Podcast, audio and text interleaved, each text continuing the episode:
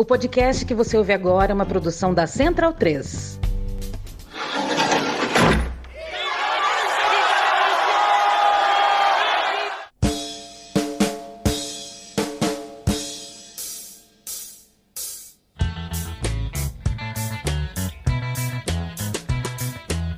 Começa agora a Guilhotina, o podcast do Le Monde Diplomatique Brasil. Eu sou Luiz Brasilino e estou aqui com Bianca Pio. E aí, gente, tudo certo? Bom, no episódio de hoje a gente recebe a historiadora Rejane Carolina Roevler. Oi, Rejane, tudo bem? Oi, Luiz. Olá a todos os ouvintes do Guilhotina. Oi, Bianca. Oi, Rejane, bem-vinda ao nosso episódio 143 aqui do Guilhotina. Muito obrigada. Rejane é mestra e doutora em História Social na Universidade Federal Fluminense. Ela é co-organizadora do livro A Onda Conservadora, Ensaios sobre os Atuais Tempos Sombrios no Brasil, da editora Mauad. E ela é professora na Escola de Serviço Social da UFRJ. Em 2020, ela apresentou a tese de doutorado, Neoliberalismo, Democracia e Diplomacia Empresarial, a história do Conselho das Américas. 1965-2019. E a gente vai conversar com ela sobre essa tese. Regiane, você poderia começar explicando para a gente o que é o Conselho das Américas e por que você decidiu fazer a pesquisa sobre ele? Opa, então, Bianca, eu na verdade entrei no doutorado com o propósito de estudar é, uma outra organização muito importante na elaboração de política externa dos Estados Unidos, que é o Council of Foreign Relations, que publica uma revista bastante famosa, né, mundialmente chamada Foreign Affairs. Que, que acontece? No meu primeiro ano, né, em 2016, na UF, já de, depois de ter concluído meu mestrado, em 2015, aconteceram vários fatos políticos bem relevantes no Brasil, não é mesmo? Um deles foi né, o que eu considero ser um golpe jurídico, parlamentar e mediático, e que culminou né, na posse do Michel Temer. E eu já vinha no rastro do estudo de organizações empresariais privadas internacionais, né? Então, eu já vinha perseguindo, por exemplo, a grande obra do René Dreyfus, um cientista político uruguaio radicado no Brasil, que tem um, uma grande, importantíssima obra sobre o golpe de 1964, além de outras como a Internacional Capitalista de 1987. E o Dreyfus já tinha dedicado um capítulo dele desse livro de 87 ao Conselho das Américas. Então eu sempre tive ele um pouco ali como sendo uma referência importante, um objeto que não tinha sido devidamente estudado né, no, no Brasil, nem nos Estados Unidos, nem na América Latina. E é, a partir de 2016, né, eu notei que, na verdade, o primeiro compromisso internacional assumido né, pelo é, recém-impossado presidente Temer foi justamente um almoço de gala junto com oito ministros na sede do Council of the Americas, em Nova York um lugar de altíssimo, né, super chique e tal, né? Uma localização privilegiada de Nova York. Tive a oportunidade de estar tá lá, né, de visitar a sede deles, enfim. E eu parei para prestar mais atenção nessa, nessa entidade, né? Falei, nossa, ela deve ser bastante relevante ainda, porque se né, um fato como político como esse, num país como o Brasil, o primeiro público internacional que esse novo governo vai buscar legitimidade e apoio internacional é o Conselho das Américas. Aí eu mudei de objeto, né, embora não seja uma coisa tão comum, né, no doutorado, mas como era o primeiro ano, conversei com a minha orientadora, a professora Virginia Fontes, e falei, olha, eu acho que eu vou, vou estudar o, esse conselho porque a realidade atual, né? E por isso que o recorte temporal ele acaba sendo bem extenso, um pouco incomum, né? Para uma tese de doutorado de 65, que é a criação deles, até 2019, porque na verdade era a data que eu terminaria, né? O levantamento de, de dados, né? E a sistematização dos dados. Então, o Conselho das Américas, em síntese, é uma entidade empresarial privada, mas que é, funciona como um ator diplomático nas Américas de suma relevância. Né? Então é ali onde os embaixadores dos americanos são designados né, na América Latina. Ali são dadas diretrizes da política externa dos Estados Unidos em relação à América Latina, principalmente no sentido de atender os interesses né, das grandes corporações, das 200 maiores corporações com investimentos na América Latina. É, isso é o Council of the Americas. Esse era o nome, isso é o Council of the Americas, de uma matéria publicada no jornal Opinião, em 1972. Né, eu abro uma, um dos capítulos a introdução da tese, com essa reportagem, né? Opinião era um jornal chamado da imprensa chamada alternativa, né?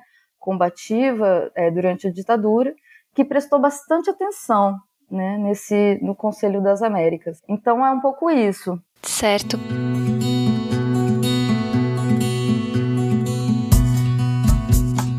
Vamos interromper a nossa conversa só um pouquinho para contar para vocês uma novidade. O Diplo agora tem um aplicativo para leitura da edição impressa. Se você é assinante, basta acessar do navegador do seu celular ou tablet o endereço app.diplomatic.org.br. Eu vou repetir app.diplomatic.org.br e salvar o endereço na sua tela inicial.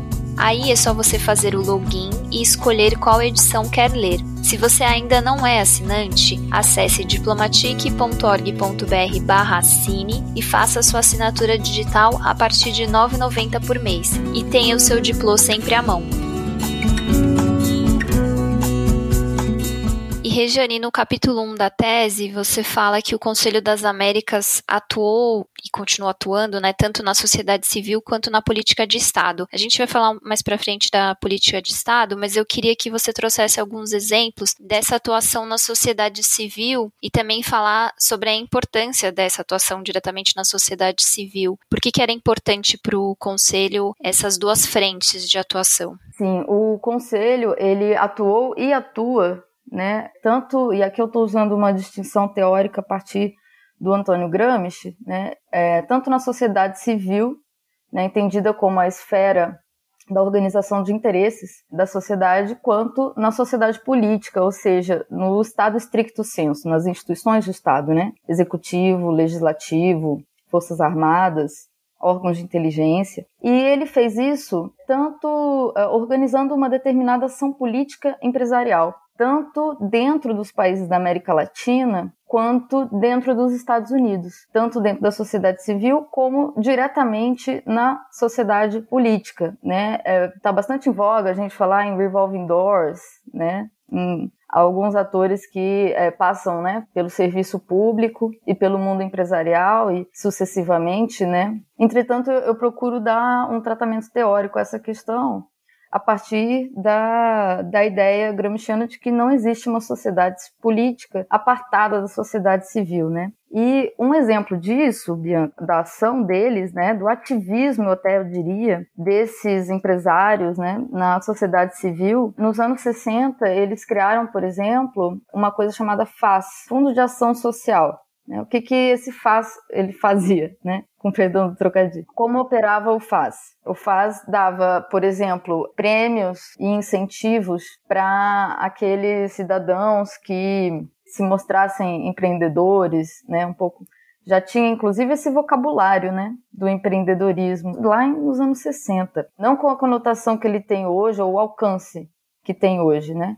Mas inclusive a palavra em inglês é a mesma, né? Então, em 65 tinha isso, por exemplo, ou, por exemplo, na Colômbia, né, eles, a, uma determinada associação empresarial ligada ao Conselho das Américas fundou um programa chamado Hogares Colombianos e era para um pouco de não é exatamente um assistencialismo, né? É, é digamos mais assim uma recompensa para aqueles que atuam socialmente dentro de, por exemplo, comunidades ou bairros, né, urbanos principalmente, né, nas cidades isso, né, apesar de que tinha programas para o campo também, como a produção de comics para fazer o quê? A propaganda da livre empresa, a propaganda do mundo livre, né, a propaganda anticomunista muito forte, né, com a ideia de que o empresário tem que se mobilizar né? E um pouco todos temos que nos entender como empresários.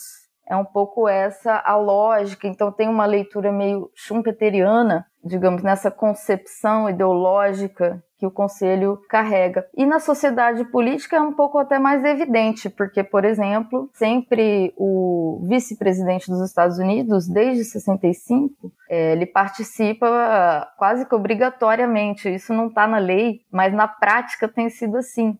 Participa como, como se fosse um emissário especial para a América Latina e o faz através do Conselho das Américas. Então, o Conselho das Américas influi, inclusive, dentro dos partidos republicano e democrata, na indicação de quem vai tratar oficialmente com os governos latino-americanos. Então, é por isso que essa dupla atuação, uma ação né, por dentro da sociedade civil, através de múltiplos projetos, ações sociais, mais recentemente ligados à chamada responsabilidade social empresarial, e também diretamente no Estado, né, com cargos, com postos, com a elaboração e definição de políticas de Estado. Regiane, falando um pouco aí sobre essa ideologia do Conselho, né, até depois seria interessante a gente falar um pouco sobre como ele também trabalha para não transparecer que isso seja uma ideologia, né, mas ele foi criado no, no auge da Guerra Fria, né, nos anos 60, como a gente estava falando.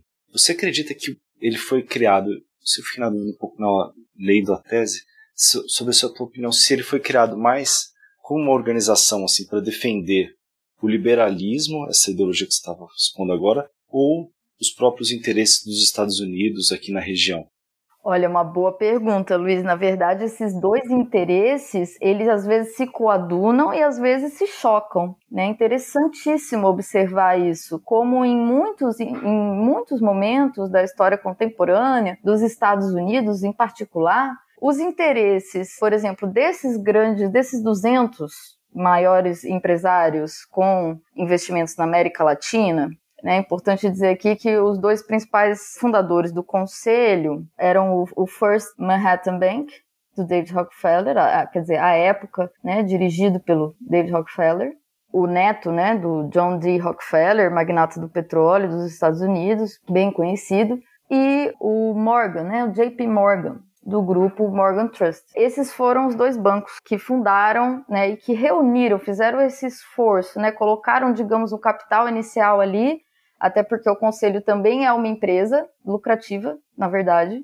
apesar deles serem registrados como organização isenta pelo imposto de renda dos Estados Unidos, né, pelo Form 990, né, eles são isentos de de impostos por ser organizada como organização de lobby, né? Porque, como a gente sabe, nos Estados Unidos é, é legalizada a atividade de lobby. Mas a maior parte das rendas deles, a gente pode observar que vem, na verdade, da venda e organização, pelo menos o que está declarado, de obras de arte. Essa é uma parte da história, né? Porque, na verdade, eu estudei a história do Council of the Americas, mas é, o Council é parte de uma entidade maior que chama American Society Council of the America, ASCOA. Né? Quem tiver curiosidade, quiser procurar na internet, o site deles é muito bom, traz grande parte das edições da revista deles, que é uma revista fundada em 2007, chamada America's Quarterly. Ela é bastante influente na imprensa brasileira, né? O, grandes jornais como Valor Econômico entrevistam os, enfim, colaboradores, editores dessa revista. E então, na verdade, esses interesses eles se chocam, né? Voltando, voltando à questão. Por exemplo, no governo Nixon, né, esses empresários eles não queriam, né, que tivesse tido uma política tão brusca quando houve né, o fim unilateral pelo Nixon dos acordos de Bretton Woods, com medo disso gerar uma desestabilização do capitalismo global, né? Então, o interesse, na verdade, essa dicotomia, eu vejo ela em carne viva dentro do Conselho das Américas, né? Tem interesses de Estado, mas os interesses empresariais, eles são sobrepujantes, eles são predominantes, né? É uma organização predominantemente empresarial.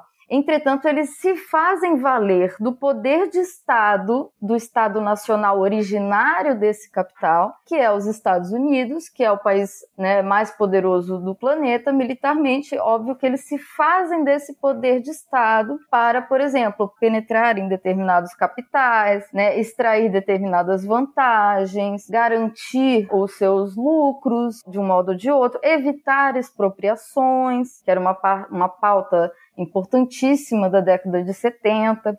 nem sempre isso se via refletido, segundo eles, na visão deles, né, dessas empresas na política oficial do Estado. Então, eles pressionavam o Estado no sentido de garantir que aquelas diretrizes políticas e ideológicas do Conselho fossem ser é, realmente implementadas. Então, tem as duas coisas, às vezes elas entram em contradição. E por fim, eu gostaria de indicar dois autores que eu acho particularmente elucidativos para essa contradição dos Estados Unidos como nação e como garantidores do sistema capitalista internacional, como potência hegemônica, né, para usar também o conceito de Gramsci. Então, eu acho que é, dois livros muito importantes são o do Perry Anderson, que saiu pela Boitempo, chama A Política Externa Norte-Americana e Seus Teóricos, e o livro do Léo Panit com Sam Gindin, The Making of Global Capitalism, de 2010. Maravilha, Regiane. E aí a gente queria entrar na, no, na parte que está no capítulo 3 da sua tese, que é justamente o período da, das ditaduras aqui na, na, América Latina e qual foi o papel do Conselho das Américas nesse período. É uma pergunta um pouco ampla e, enfim, vamos ter outras para desdobrar, mas eu acho que era importante meio que uma introdução para quem está ouvindo a gente. Como é que foi a atuação do Conselho e como ele se articulou durante esse período da ditadura, que da ditadura não, das ditaduras na América Latina, né? Esse é um tema que me atraiu muito desde o início nesse objeto, porque eu já sabia, via Dreyfus, que o Conselho tinha é, o que eles chamavam de single windows, um acesso privilegiado né, a altos postos de, de comando estatais da América Latina no período em que esse continente foi varrido pelas ditaduras. Então eu peguei, é, aprofundei dois casos é, em particular, que é o do Brasil e o do Chile né, do Brasil, a partir de 64, na verdade, a conexão com o Council of the Americas dos empresários brasileiros começa com o IPES, o Instituto de Pesquisas e Estudos Sociais, que foi fundado em 62, durou até 72, e foi o principal locus de elaboração né, das, das, das, reformas, né, das, do, das linhas gerais do que foi implementado, pelo menos no, durante o primeiro governo do Castelo Branco, de 64 a 68. Inclusive, nesse período, é, os, os, principais, a maioria dos nomes do IPES, quem faz esse levantamento é a pesquisadora Elaine Bortoni, na sua tese de doutorado, é, é, esses quadros do IPES, empresários, militares e civis, né, embora civis não, não quer dizer muita coisa, né, entre os civis eram principalmente, predominantemente, empresários, foram ocupar esses postos, foram ser ministros de Estado, certo?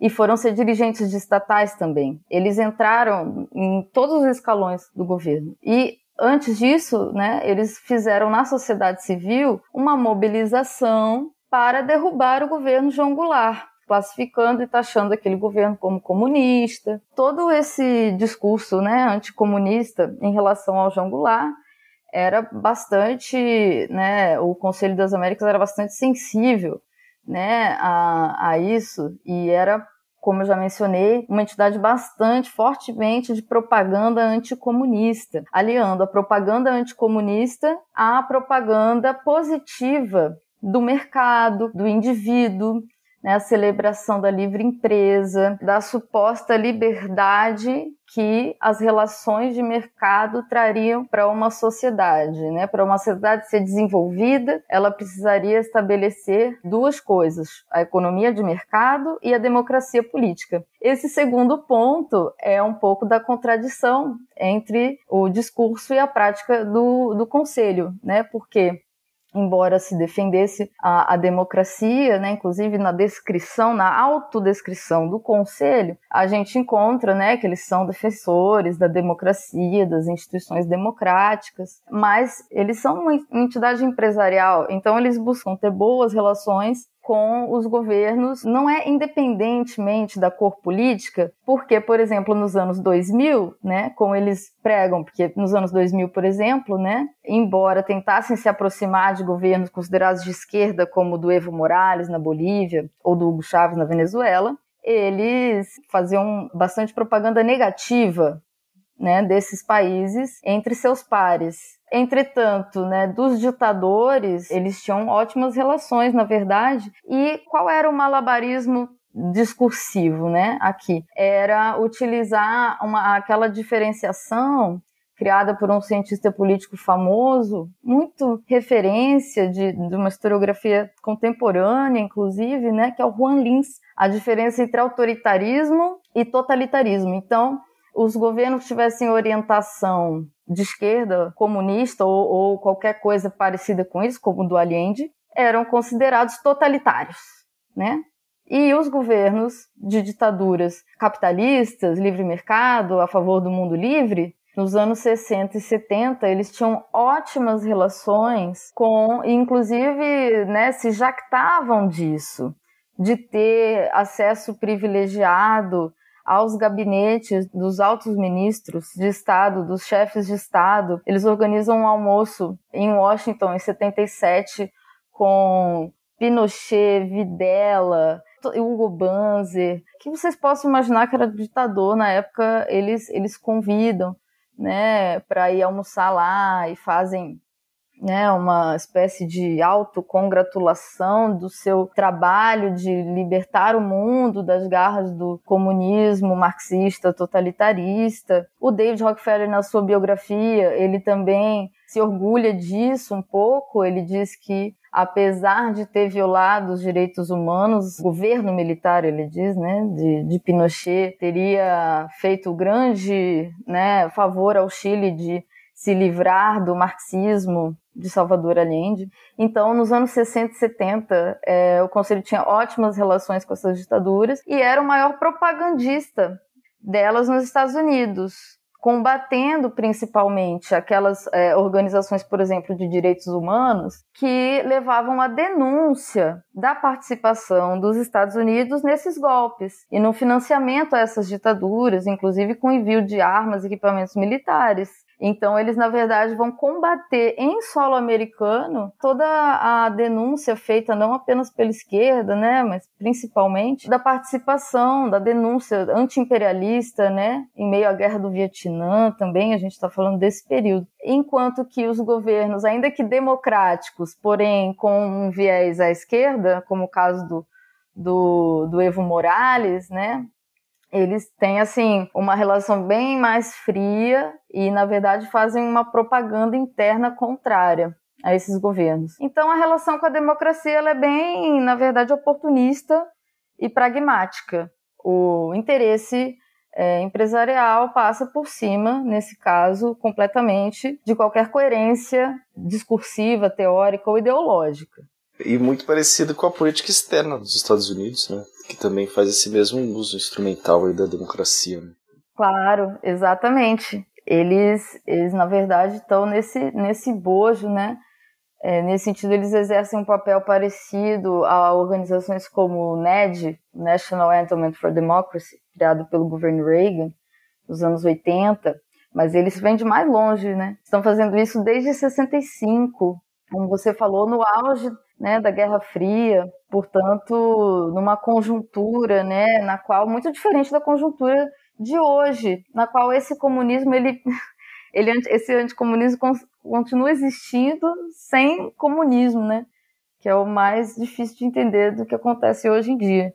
Pois é. E Regiane, foi justamente nesse é, período das ditaduras na América Latina que o Conselho ele ampliou a campanha pró-empresa privada, né? Aí eu queria que você comentasse, porque na tese você explica que eles ampliaram a campanha internamente também para transformar o Conselho atrativo para os empresários estadunidenses, né? E também, claro, a campanha pró-empresa privada para o público mais externo. Você acredita que essa que o período período ditatorial favoreceu a ampliação dessa campanha que o, o Conselho já fazia? Com certeza, principalmente no Chile. Né, que teve foi uma ditadura com uma orientação neoliberal desde o princípio, pelo convênio existente, né, bastante antes do golpe, 73, entre a Escola de Chicago e, e universidades do Chile. Então, é, existe no Chile principalmente um reforço enorme por parte da ditadura, né, de seus órgãos de propaganda, né, que não eram só, né, a gente pensa ditadura, é óbvio que tem uma predominância da coerção, mas nunca deixa de ter uma tentativa de construção do consenso, né? Isso é uma discussão delicada, mas que é importantíssima de fazer. Então, por exemplo, a própria ditadura de Pinochet tinha uma espécie de assistência social que vinculava a entrega de determinados benefícios à adesão ideológica aos pressupostos ou vinculava a uma formação determinada, né, a cursos, por exemplo, né, junto com o curso de corte e costura vinha um curso sobre economia doméstica e como a mulher tem que ser responsável pela economia doméstica do lar como o empresário é na sua empresa. Né? Essa ideologia bastante neoliberal. Agora, na ditadura brasileira também, né, que foi uma ditadura pró-capitalista, foi uma ditadura de classe. Acho que esse conceito é bastante importante ser ressaltado, porque não se trata só de uma colaboração civil-militar, né? Se trata de, do caráter, agora a gente está falando da natureza do regime político, que se abre em 64 e que, na minha opinião, se fecha em 88. Então, essa, as ditaduras reforçam bastante, sim, da sua maneira, na medida em que elas também combatem toda aquela visão mais crítica a esse, a esse projeto, enfim, é, que é ideologicamente individualista, né? Isso vai totalmente contra a ideia, né, de, de sindicato, de greve, né? Então, a ditadura brasileira, por exemplo, reduz muito o potencial, é, aniquila, né? O potencial dos sindicatos e volta a transformá-los, valendo-se da estrutura sindical herdada do varguismo, inclusive, né? Em sindicatos de carimbo, ou de mera é, recepção de alguns benefícios que não estão ligados à luta coletiva, né, aos direitos. Né? Então, as ditaduras fazem, elas colaboram sim com essa propaganda nesses dois sentidos, tanto combatendo né, o pensamento da solidariedade de classe, por exemplo, ou do antiimperialismo, quanto diretamente colaborando com esses que eu considero serem intelectuais orgânicos do capital, porque eles não apenas são, né, você mencionou, eu falo bastante, né, do esforço né, desses, desse grupo de empresários em conseguir adesão entre as próprias empresas com interesses na América Latina, né? Porque elas são tão pragmáticas que muitas delas não tinham, né? Ou não têm essa visão de longo prazo de que precisa se ter intervir, o empresário precisa intervir no ambiente, não somente se preocupar com seus negócios, ele precisa se preocupar em moldar o ambiente de negócios. Então, nesse sentido, eles são como militantes de uma causa, né? Eles têm muita consciência de classe, digamos assim. E o, e o Chile foi considerado um case de sucesso, né, pelo Conselho das Américas, né? Você pode comentar um pouco sobre isso? Por quê? Uhum. Inclusive, no, na tese, eu fiz questão de fazer uma, uma epígrafe, porque se em 2016, né, quando eu escolhi esse objeto de estudo, né, uma coisa muito marcante foi um fato político do golpe no Brasil. Em 2019, a gente viveu o estalido social no Chile. E é claro que a, uma das primeiras coisas que eu fui fazer foi ler no site, na revista America's Quarterly, qual era a posição do Conselho das Américas perante aquilo. E eu tive que escrever uma epígrafe sobre isso, né? Um prólogo, aliás, na tese sobre isso, é, comentando um pouco as análises, né? Que eles trouxeram na época do estalido social, justamente por isso que você falou. O Chile é considerado um case de sucesso, né? É maior renda per capita da América Latina, supostamente, porém tudo é privado, né? E outra renda per capita não quer dizer nada. Porque, como diria minha mãe, né? A cabeça pode estar no forno, o pé pode estar no gelo, mas o umbigo vai estar na média, né? Então, essa renda per capita média, ela esconde uma enorme desigualdade social que foi o grande produto do chamado modelo chileno. Né? É isso que está no cerne do que foi, do que está sendo né, as mobilizações no Chile desde 2019. E eu fui encontrar né, as opiniões deles, né, do Eric Farnsworth, por exemplo, ou então de um colaborador importante deles, que é um acadêmico chileno, que foi apoiou Pinheira, né, que é o Patrício Návia, um cara bastante midiático, né, e ele fala de que, não, os argumentos de que os chilenos estão descontentes com o modelo econômico não não é consistente com os fatos. Os chilenos estão melhor hoje do que em qualquer momento de sua história. Né? Ele escreveu isso em pleno estalido social, quer dizer, eles não, na verdade, têm uma enorme dificuldade de ler uma revolta social no Chile, né, que eles consideram ser o modelo. Eles ficam sem entender o porquê que o case de sucesso virou agora essa loucura que a gente está vendo acontecer no Chile. É, Regiane, avançando um pouco agora aí para o próximo período né, da, re, da redemocratização, como é que o, a atuação do Conselho mudou a partir dessa nova perspectiva né, de fim dos regimes autoritários? Na verdade, eles vão dizer que eles sempre defenderam a democracia, que tudo foi um grande engano, e vão procurar modelar essas democracias.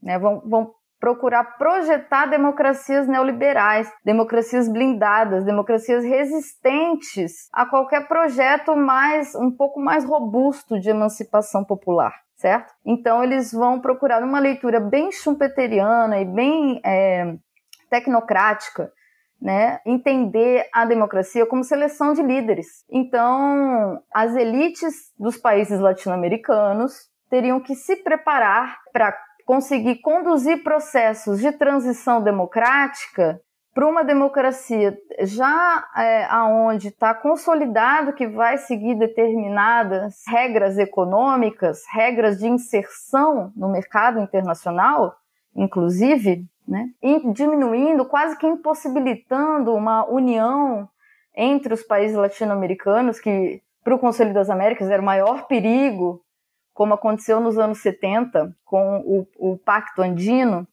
ou com a OPEP, né?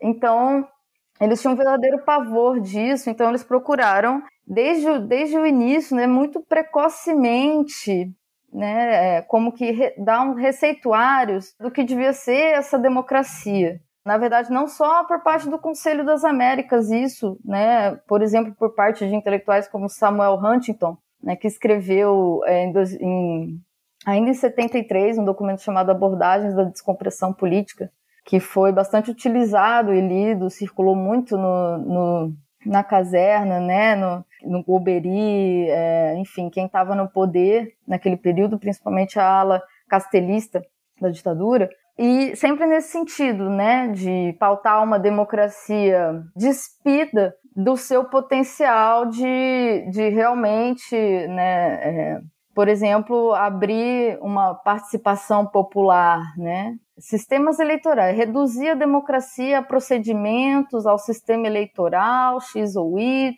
nessas né, discussões bem dentro, né, que não saem de uma visão bem institucionalista. E o principal mecanismo para chantagear para que isso acontecesse na prática foram as dívidas externas. As dívidas externas que explodem nos anos 80 por conta principalmente do choque Volcker de 1979, né, quando Paul Volcker, então presidente do Fed, aumenta drasticamente a taxa de juros e isso faz com que uh, se multipliquem muitas vezes as dívidas externas dos países da América Latina, tanto com agências como com o Estado norte-americano, como com bancos credores privados dos Estados Unidos e internacionais que estavam representados no Conselho. Então, o Conselho vai procurar delinear e propor aos Estados Unidos o que é que os Estados Unidos, o que é que o Banco Mundial e o que é que o FMI iriam propor para os governos latino-americanos em termos de pagamentos, como se eles não tivessem nada a ver com a história, certo? Porque na verdade eles enfiaram, né, conseguiram colocar empréstimos massivos ao longo dos anos 70 com juros flexíveis. É aquela história, né, do, do de ter o Estado norte-americano por trás com o poder do Estado norte-americano, eles podiam simplesmente fazer isso, multiplicar a dívida da América Latina para enriquecer ainda mais os, os cofres dos bancos com sede em Manhattan, né? É um pouco isso. Não é só isso que se reduz, mas o mecanismo de chantagem né, do, do modelo democrático, digamos assim, pela dívida, eu acho que foi, é um mecanismo que se reproduz, inclusive até os dias de hoje. É, era uma conjunção de interesse, né, Regiane? Eu queria te perguntar sobre quais eram as agendas, então, né? quais eram as reformas que eles defendiam para alcançar esses objetivos.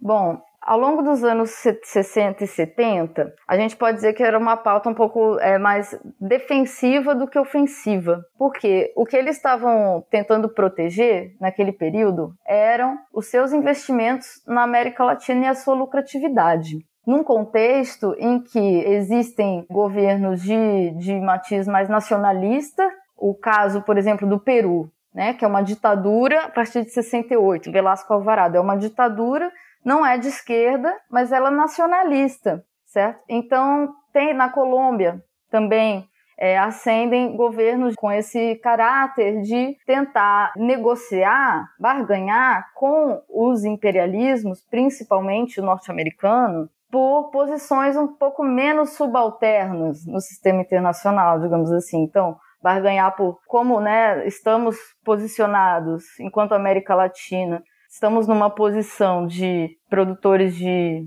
basicamente matérias-primas, né?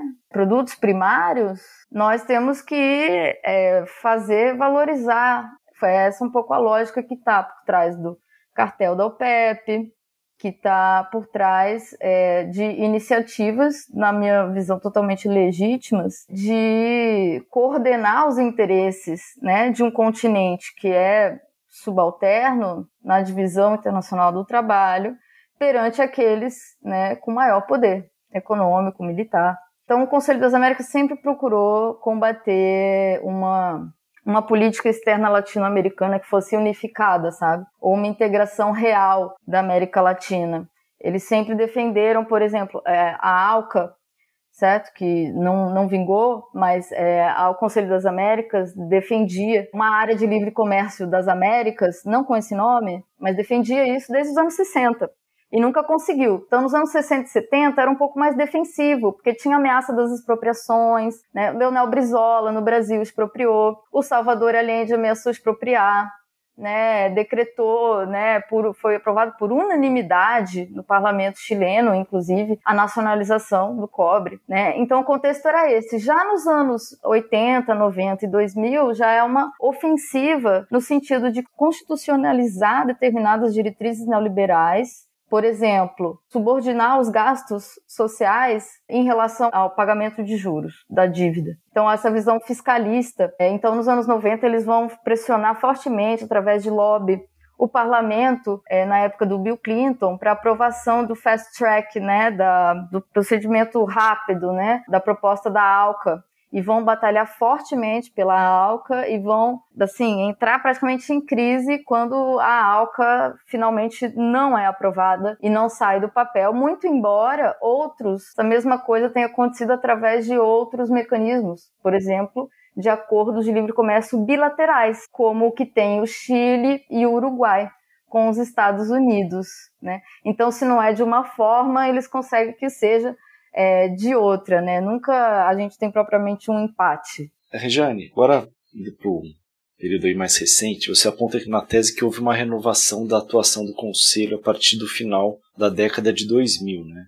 Para 2007, por ali. Você acha que isso tem relação com a onda progressista que tomou o continente nesse período? Eu acho que tem relação com isso. Talvez é, uma opção por ser uma entidade que tem esse, essa, esse lado, essa faceta pública mais palatável, digamos assim, né? Então você entra lá no site, você vê os eventos deles, parece uma fundação assim, quase que inofensiva, assim, mas é, por isso que a gente tem que tomar muito cuidado, né? Não só com a direita fascista propriamente, que é o que eu acho que a gente está enfrentando hoje no Brasil, mas também com esse discurso muitas vezes é, vestido né, de democracia, até de inclusão, né, essa palavra mágica, inclusão, até representatividade. Né? A partir dos anos 2000, eu tenho a impressão de que com, um, com a eleição né, de governos de tons progressistas né, pela América Latina, com uma outra visão de, de política externa, defendendo a integração latino-americana, por exemplo, embora muito menos radical, sem nem comparação com o que a gente viu nos anos 60 e 70, né? Na minha opinião. Mas é de uma coisa bastante diferente do que foi a leva de governos neoliberais dos anos 80 e 90 na América Latina. Né? Embora os ritmos tenham sido diferentes, né, da implantação do neoliberalismo, da volta da, da democracia, tem alguns casos muito particulares, enfim. É, então, eu estou fazendo algumas generalizações aqui, que na, no estudo caso a caso, é, essa não só a cronologia vai ser diferente, né? Muitas outras coisas vão ser diferentes. Mas a gente pode reconhecer, né? A virada de tempos históricos, de um bloco histórico, a gente poderia dizer, no, nos anos 2000, é, de um momento a partir do qual parece que é, o conselho vai apostar dobrado em ganhar as consciências de, é, dos chamados empreendedores desses países para defesa é, dos pressupostos do neoliberalismo, inclusive na sua subjetividade. Né? Então, é, tenho a impressão de que eles vão. Isso, isso não quer dizer eles tenham deixado de fazer o que sempre fizeram historicamente, que é a parte off the record né? Do, da coisa, das negociações políticas, de bastidores, da relação com a CIA, né? que está fartamente documentada. No próprio site da CIA tem os, os arquivos né, é, com as relações frequentes, os anos 80 principalmente, com o Council of the Americas, vários diretores do Council que eram da CIA, né, ou que tinham colaborado, como Otto Reich.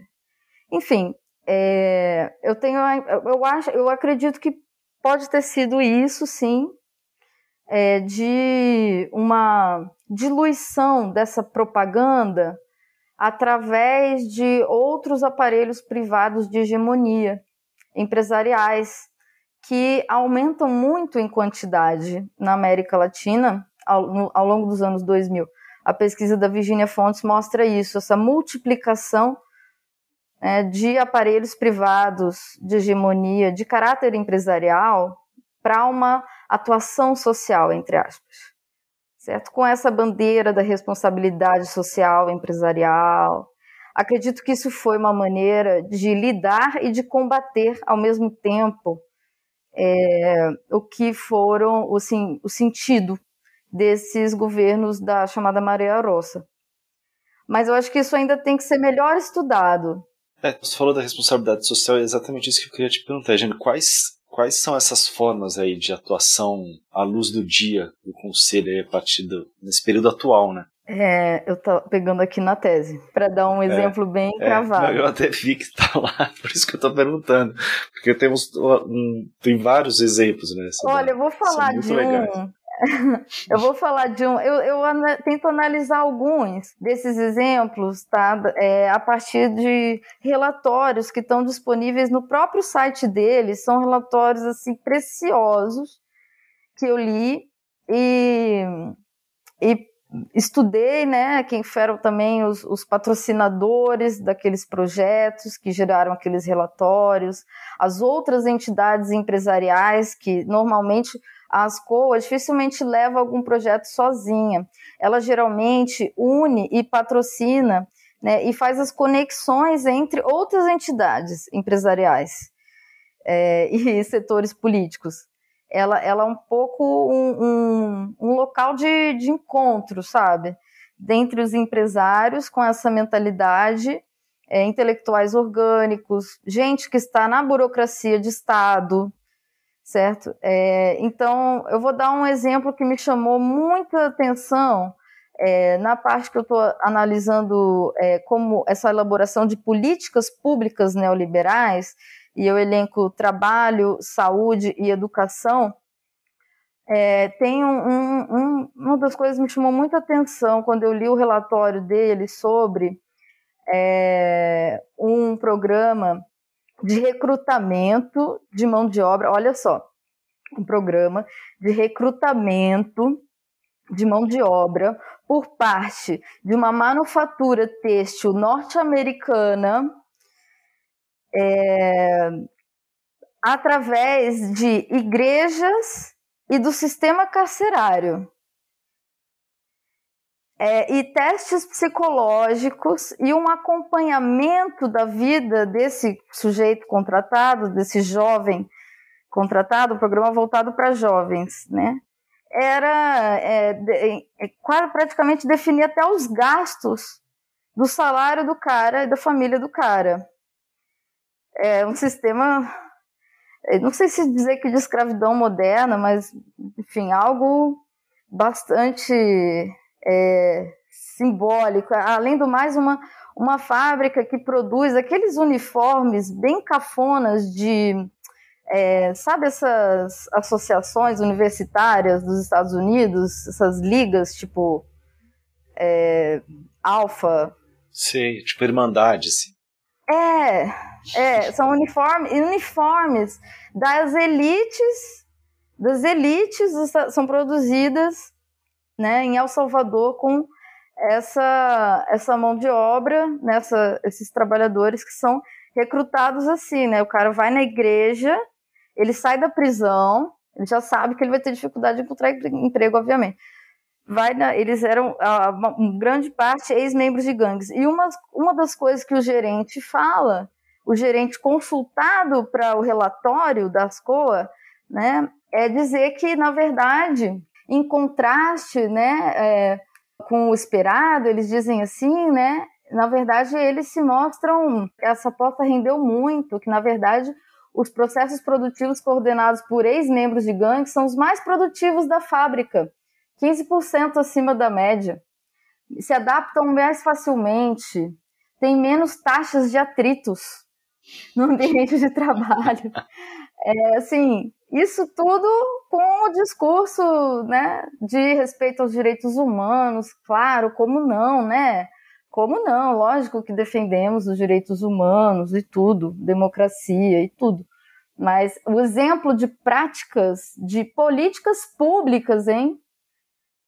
É, é esse. Na verdade, a intenção é privatizar é, um, ou não completamente, que o Estado sempre tem que dar uma salvaguarda última, mas é, eles, eles dizem querer que o setor privado, né, eufemisticamente, o setor privado se encarregue da política social ao lado do Estado, né? E como que ele vai fazer isso? Ele vai fazer isso transmitindo né, essa ideologia e essa, esse processo bem objetivo de disciplinarização do trabalho, do trabalhador, da juventude latino-americana como um todo, que eles enxergam como uma juventude que precisa é, saber fazer técnico, né?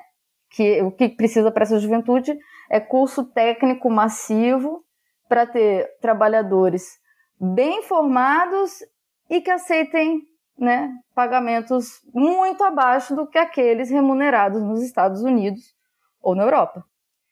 Então é basicamente isso.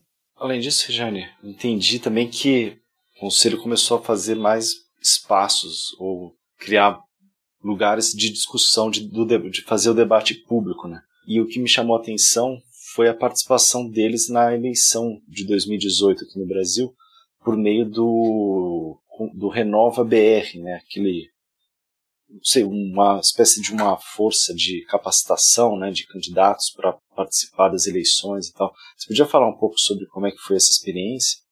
Sim, na verdade eu nunca tinha ouvido falar de Renova BR e fui é, fazer o meu levantamento de fontes, né, ao longo dos quatro anos de doutorado, praticamente tudo que saía no site eu, eu dava uma olhada. E aí, um belo dia, eu encontrei lá um, uma, um debate de lançamento desse Renova BR com os brasileiros lá. Eu falei, eita, peraí, deixa eu olhar isso aqui. Aí eu fui ver, era é, já, o Renova BR já existia, era eu que estava desinformada, mas na verdade eles estavam sendo abençoados um pouco assim. Né? A gente não, não, não tem como saber se existe algum tipo de financiamento, né? É muito difícil estabelecer isso, então não se trata de uma denúncia tão, tão rasa, né? Eu estou tentando entender né, o que, que significa essas novas formas de ação política empresarial. E eu acredito que esses que foram representar o Renova em Nova York são bem alinhados, assim, bem alinhados ideologicamente, né, com o que prega o Conselho das Américas, né? Então, e a, o Renova BR, na verdade, ele é um pivô eleitoral, certo? Como eu acredito que definiu muito bem o, deputado Chico Alencar, é uma privatização da política no sentido mais pueril, no sentido de né, estar na política, você poder estar na política, você tem que ter sido feito um curso, né? E nesses cursos, né, eu fui buscar lá o que, que o debate sobre responsabilidade fiscal é um debate totalmente visto do ponto de vista moral, né? Responsabilidade fiscal é encarada como quase a mesma coisa. Você não cumprir né, a responsabilidade fiscal é quase como você ser corrupto. É quase a mesma coisa que Caixa 2. Esse é um discurso bem neoliberal, né? Então, esse evento foi em 16 de maio de 2018, é, ou seja, em plena corrida eleitoral, quando o fundador do Renova, né, que é o dono do Grupo Somos Educação, o Eduardo Mufarrege, é, foi lá é, na sede do conselho, o, o evento intitulou renovação política e novas lideranças no Brasil. E, enfim, foi muito elogiado, obviamente, aquele painel para amigos, né? É, teve a colaboração, colaboração, também de outras entidades, como a Brazil Foundation, a Brazilian American Chamber of Commerce, aliás, todas as Chamber of Commerce, né, as câmaras de comércio é, dos Estados Unidos espalhadas pelo Brasil, são as grandes parceiras da ASCOA, e Acredito que seja assim nos outros lugares da América Latina, mas eu não investiguei o suficiente para poder afirmar isso para todos os outros casos, né, da América Latina. O fato é que eles foram lá, eu acho que eu acredito que esse Eduardo Mufarrege, ele é quase que um tipo ideal de uma nova geração de empresários engajados no Brasil, que esposa de uma ideologia neoliberal na economia, mas também liberal nos costumes, nesse sentido se é, distinguindo, por exemplo, do bolsonarismo, né? Ele não, não esconde a sua proximidade com o Partido Novo, mas aposta numa frente é, mais ampla acima e ao mesmo tempo com bom trânsito entre as legendas eleitorais. Então, na verdade, a fidelidade partidária ela muda aqui, né? Porque não é mais o partido, ele é meramente uma legenda para concorrer à eleição, mas o verdadeiro partido é aquele que formou esses quadros, né? Que é o Renova BR. Então, como é, do ponto de vista, né, se a gente entender partido como uma coisa mais ampla do que legenda eleitoral, o verdadeiro partido aqui é o próprio Renova. Então, enfim, eu acho muito interessante chamar a atenção para esse tipo de ação política empresarial, porque ela pode ser muito danosa à democracia, no sentido de que somente aqueles que têm dinheiro podem influenciar na, for, na, na formação dos supostos novos líderes, sabe? É, então, isso eu acredito que seja uma forma muito perigosa de minar a democracia, que não é diretamente a defesa de um golpe, não é uma coisa de uma, né, de uma demonização da democracia como faz nosso atual governante, mas também é uma forma de esvaziar a democracia de seu potencial transformador e da capacidade do movimento popular, dos movimentos sociais conquistarem reivindicações, direitos numa sociedade que é altamente desigual, né, que é altamente racista, altamente misógina, opressora, uma sociedade na qual é, o conflito ele é inevitável. Então, esse tipo de atuação empresarial quer evitar o conflito de maneira preventiva. É, o bolsonarismo ou o neofascismo, ele quer sufocá-la. Né? E diz que quer sufocá-la e sufoca, né? tenta sufocar ao máximo. um pouco como cão raivoso, né? É, o, aqui é um pouco como, não sei, um, um poodle, mas que faz tanto barulho que acabam ensurdecendo, né? As vozes, digamos assim, as outras vozes. Talvez essa podia ser uma imagem um pouco tosca, mas é, são, de qualquer forma seriam dois ataques um pouco a, a, as conquistas democráticas né, que nós tivemos desde os anos 80. É, gente, você falou aí dessas diferenças com o Bolsonaro, né? Eu queria te perguntar sobre como é que, é, se é possível, né? Se é possível identificar como é que eles estão acompanhando, qual, qual a posição do Conselho em relação ao governo atual. É, aí a gente teria que perguntar para eles também, porque eles dizem que não tem que ter uma posição, que eles não têm posição, e quando, né, às vezes quando pressionados, é, sai pela tangente, assim, é, não, nós não, podemos ter ação, nós não temos ação político-partidária, nós apenas somos uma organização que é, mapeia o ambiente de negócios e defendemos a democracia. É, enfim, é um pouco quando confrontado, geralmente se sai, sai pela tangente. No início, né, o principal jornalista do da America's Quarterly, que é o Brian Winter, é, ele que é um bastante conhecido nas redes sociais, atualmente bem crítico do governo, entretanto, é, foi dos principais apoiadores do Sérgio Moro, né? Então, eles são muito mais na linha do Sérgio Moro, na verdade. Eles, uh, eles lançaram uma edição da, da America's Quarterly, que era The Corruption Busters, que eram os vários juízes da América Latina, é, da América Latina que estariam é, caçando o fantasma da corrupção. É, é uma caça que realmente ela é infinita, né? Porque você caçar um fantasma é só na ficção para isso dar certo, né? É, mas estava lá o Sérgio Moro de, né, com, empunhando, né, no lugar de uma arma, um, como se fosse um desses é, para dedetizar, né, um fumigador, um fumigador e ó, outros né, da América Latina com papel semelhante. Não casualmente, todos eles prioritariamente contrários a, por exemplo, na Argentina, Cristina Kirchner, né, os quadros dos governos progressistas, né, enquanto que os intocáveis né, não podem ser molestados, né. Então, o Brian Winter foi um entusiasta do Sérgio Moro, ele escreveu um artigo que chamava O Adulto no Escritório, ou seja, tem o Bolsonaro, ele é ruim, é, ele é horrível, é, ele é burro, é, horroroso, é, mas tem um adulto no escritório, que é o Sérgio Moro.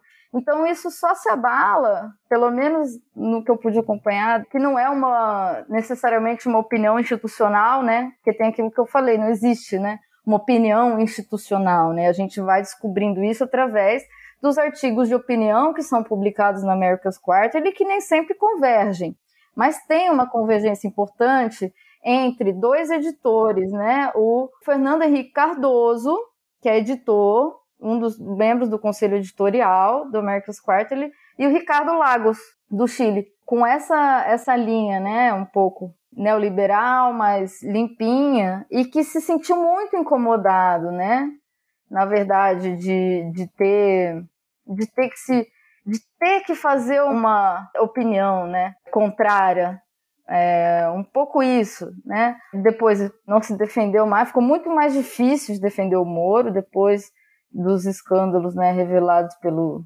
Intercept, dos diálogos, né, dos áudios vazados. É, então ficou muito mais difícil, mas a gente, eu vi alguns programas de televisão também, por exemplo, um programa é, do é, televisivo chamado Oppenheimer Apresenta, na qual o Brian Winter, inclusive, é, é, questionado, né? Acho interessante que, inclusive, nesse programa participa um jornalista que foi perseguido, teve seu jornal fechado pela ditadura é, em 72. O Clóvis Rossi foi é, participou desse debate é, com o Brian Winter no Oppenheimer apresenta, que é onde justamente essa essa questão foi tocada, né? Bolsonaro seria o Trump latino-americano e o Brian Winter tem uma posição ali que é muitos pés atrás antes de, de criticar, né? Enquanto que o Clovis Rossi bem mais crítico. E na verdade, eu acho que o Clovis Rossi não deve saber, mas é uma ironia histórica, né? Porque o Conselho das Américas foi o principal responsável pelo boicote publicitário que fechou as portas do Correio da Manhã em 1966. Eu falei em 72, falei errado. Logo em 66, dois anos depois do golpe, o Correio da Manhã não foi fechado diretamente pelo governo. Ele morreu por causa de um boicote publicitário organizado pelo Council of the Americas. Isso saiu, inclusive, na época no jornal Opinião. Então a gente fica se questionando, décadas depois, né? Será que mudou mesmo essa posição né, do, do Conselho das Américas? Eu tenho a impressão de que se a gente depender dessa oposição liberal, acho muito difícil. Acho que esse tipo de, de posição não, ao contrário, só ajuda tendências neofascistas como a do bolsonarismo a crescerem. Mas isso é uma opinião minha, né? Jane, e o comportamento do Conselho é, durante a eleição do ano passado nos Estados Unidos? Eles apoiaram o Biden, alguma coisa assim, ou não dá para saber? Olha, eu não investiguei isso de forma mais detida, mas era notável que o Trump não era o candidato do Conselho das Américas, até por ser uma figura muito imprevisível, né, uma, uma pessoa assim que do dia para noite pode falar ou fazer alguma coisa que né, faz o mercado acordar nervoso, né, como eles dizem. É, então, Trump não era, não era definitivamente o candidato deles, como não era o Bolsonaro, né? O candidato, claro que eles não podiam expressar isso, mas é desde sempre o PSDB, né? É, desde 1986, é, 86, 87, o Conselho reúne intelectuais ligados tanto ao PSDB como ao MDB para discussão sobre a Assembleia Constituinte de 88, né? Então eles têm ligações bem orgânicas com o PSDB, embora isso, claro que não seja, não, isso não pode ser dito, mas também não é uma coisa muito escondida, senão eles não colocariam o Fernando Henrique como parte do conselho editorial, né? Embora ele não atue como PSDB, e sim como o Instituto Fernando Henrique, que seja, mas representa essa, essa força política, né, que está tentando construir a assim chamada quimérica terceira via, né, nessa nesse período agora no Brasil, né, é, foi uma força política que, é, na verdade, corroborou, ajudou muito para que a gente chegasse nesse estado de coisas, porque vamos recordar, né, que é, em 2015, quando começam, puxadas pelo MBL, pelo Vem Pra Ruas, manifestações onde a direita volta às ruas no Brasil para derrubar um governo democraticamente eleito, que aliás não estava nem saindo tanto assim do receituário, né? É que era a Dilma. E os aparelhos privados empresariais que dirigem essa mobilização inicialmente, entre eles a Fiesp, isso está um pouco na discussão do livro, né, então, da conservadora. Eles perdem, esse conjunto de aparelhos perdem a direção político, moral e intelectual desses movimentos, e isso acaba descambando, né? Abre-se a caixa de Pandora, isso descamba naquilo que é capaz de unificar toda a direita, inclusive a, a, aquela mais, né, que a gente até esqueceu que existia, mas que sempre existiu, né? O Bolsonaro estava lá como deputado há mais de 20 anos. Então, mas assim, é por isso que eu acredito, né, que, bom, o Conselho das Américas esposa essa oposição ao Bolsonaro hoje, como alguns, né, empresários individualmente ou determinados setores políticos, mas é no sentido de aprofundar, inclusive, reformas que esse governo não foi capaz de implementar, né? Segundo eles, né? Da, na agenda do capital. Algumas contra-reformas, né? Porque você, na verdade, isso é, é quase que um discurso autoimune, né? Porque entrou em crise é porque não houve reformas o suficiente. Aí faz as reformas e entra em crise. Ah, mas é porque não fez as reformas o suficiente.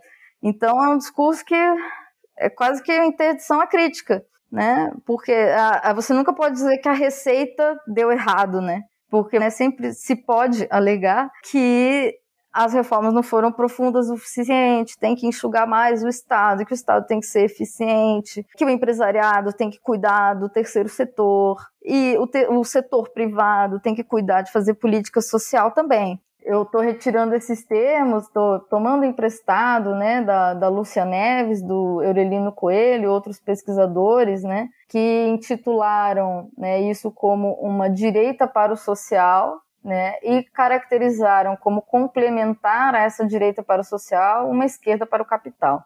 E Rejane, para a gente encerrar o episódio de hoje, a gente queria pedir para você contar para quem está ouvindo a gente sobre a confissão que o David Rockefeller fez nas memórias dele sobre a intervenção dos Estados Unidos no, no pleito que elegeu o Allende.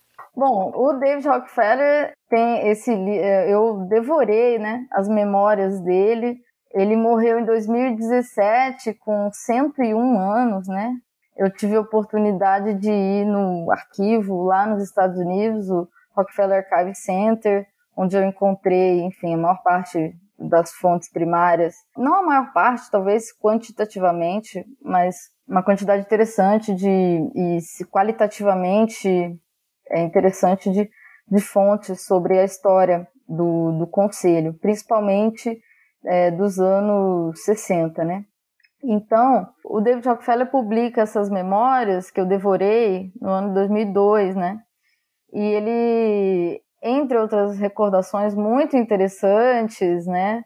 A forma, as palavras, né, que são escolhidas para falar dos processos históricos mais delicados. E um deles é o golpe no Chile, né, no qual a Council of the Americas teve uma participação é, indelével. Ele estava mencionado ali e chegavam cópias para ele de toda a operação do governo Nixon, né, do, do grupo dos 40, do Kissinger, para tentar comprar o Senado chileno, para evitar a chegada ao poder de Allende os contatos militares, as maneiras de, caso não tivesse jeito e o Allende chegasse ao poder, o que, que seria feito, os passos diplomáticos, econômicos, atuação junto às organizações multilaterais, enfim, estava ali definido, né? Todo um plano de ataque bem antes do Allende chegar a, a ser empossado. E o David Rockefeller fala que, na verdade, ele era bem amigo do Agustin Edwards, o dono do El Mercúrio, principal jornal chileno, principal periódico, na verdade, é um conglomerado, hoje em dia ainda mais poderoso do que era nos anos 70. Eles são donos dos três principais jornais do Chile, né? A, a concentração né, da mídia no Chile é tremenda, assim, parecida com a do Brasil, ou tá pior.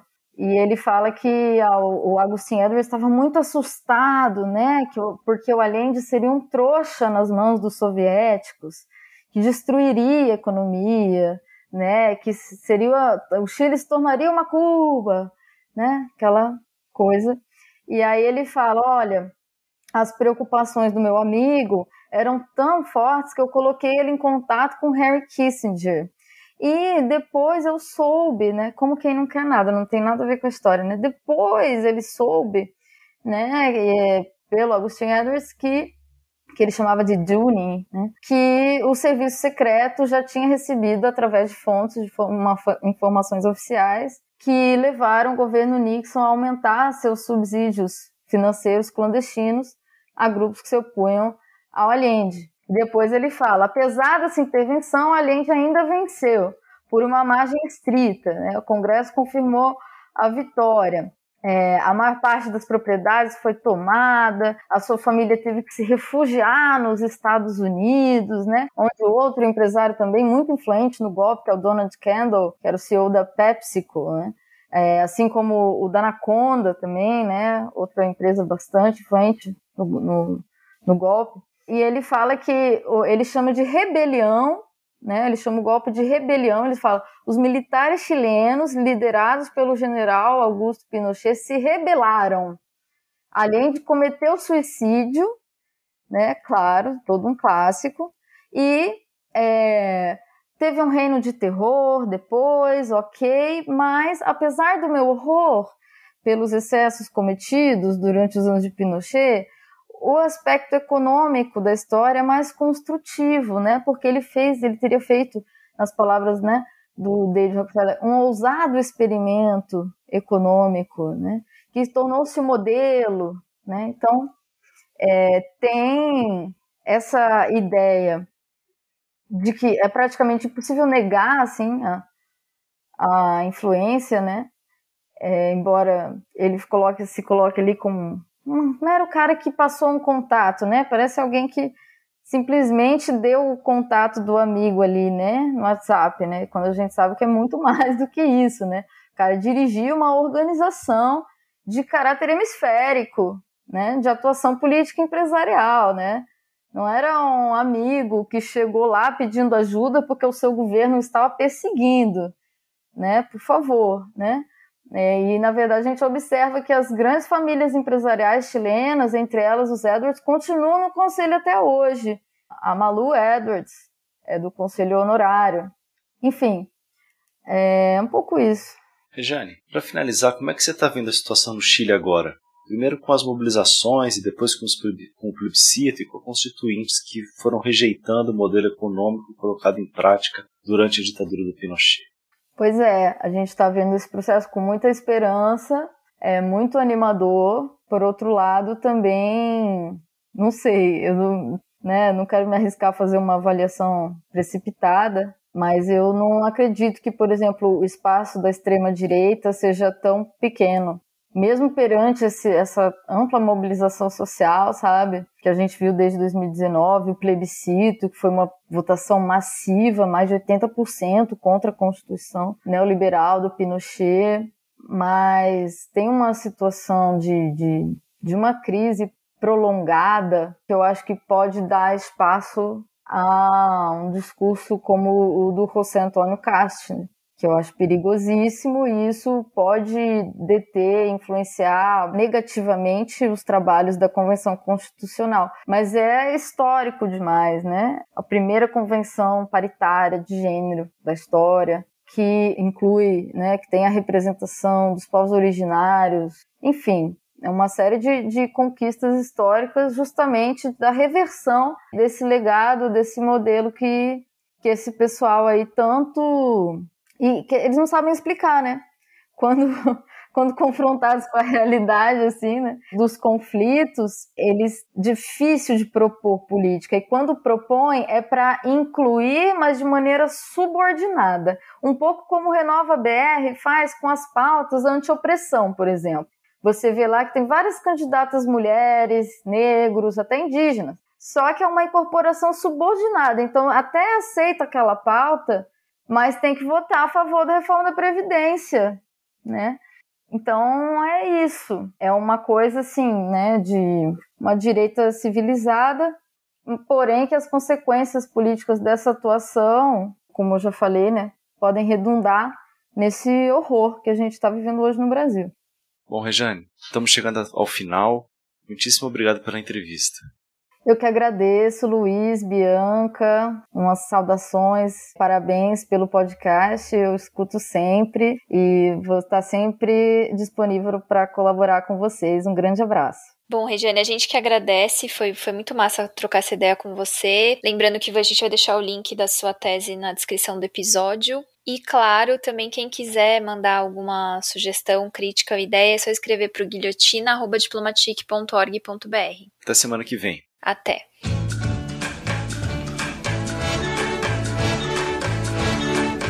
Eu brasileiro confesso minha culpa, meu pecado. Meu sonho desesperado, meu bem guardado segredo. Minha aflição. Eu brasileiro confesso minha culpa, meu degredo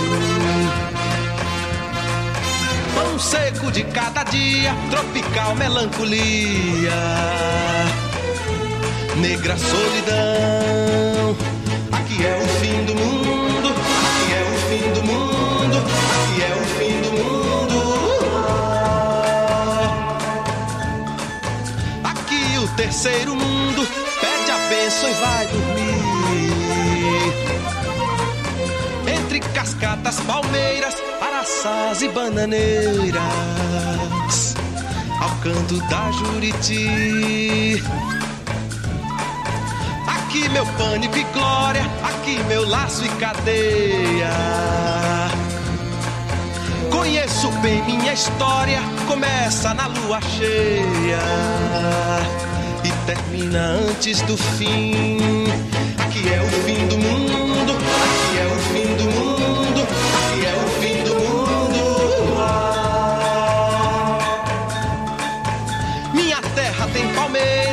onde sopra o vento forte. Da fome, do medo e muito, principalmente da morte. Uh, lele, lá, lá. A bomba explode lá fora, agora o que vou temer? Aí yes, nós temos banana, até pra dar e vender. O Guilhotina é um podcast do Le Monde Diplomatique Brasil. O roteiro, a produção e a apresentação é de Bianca Pio e Luiz Brasilino. Edição de Domênica Mendes. Apoio técnico Central 3.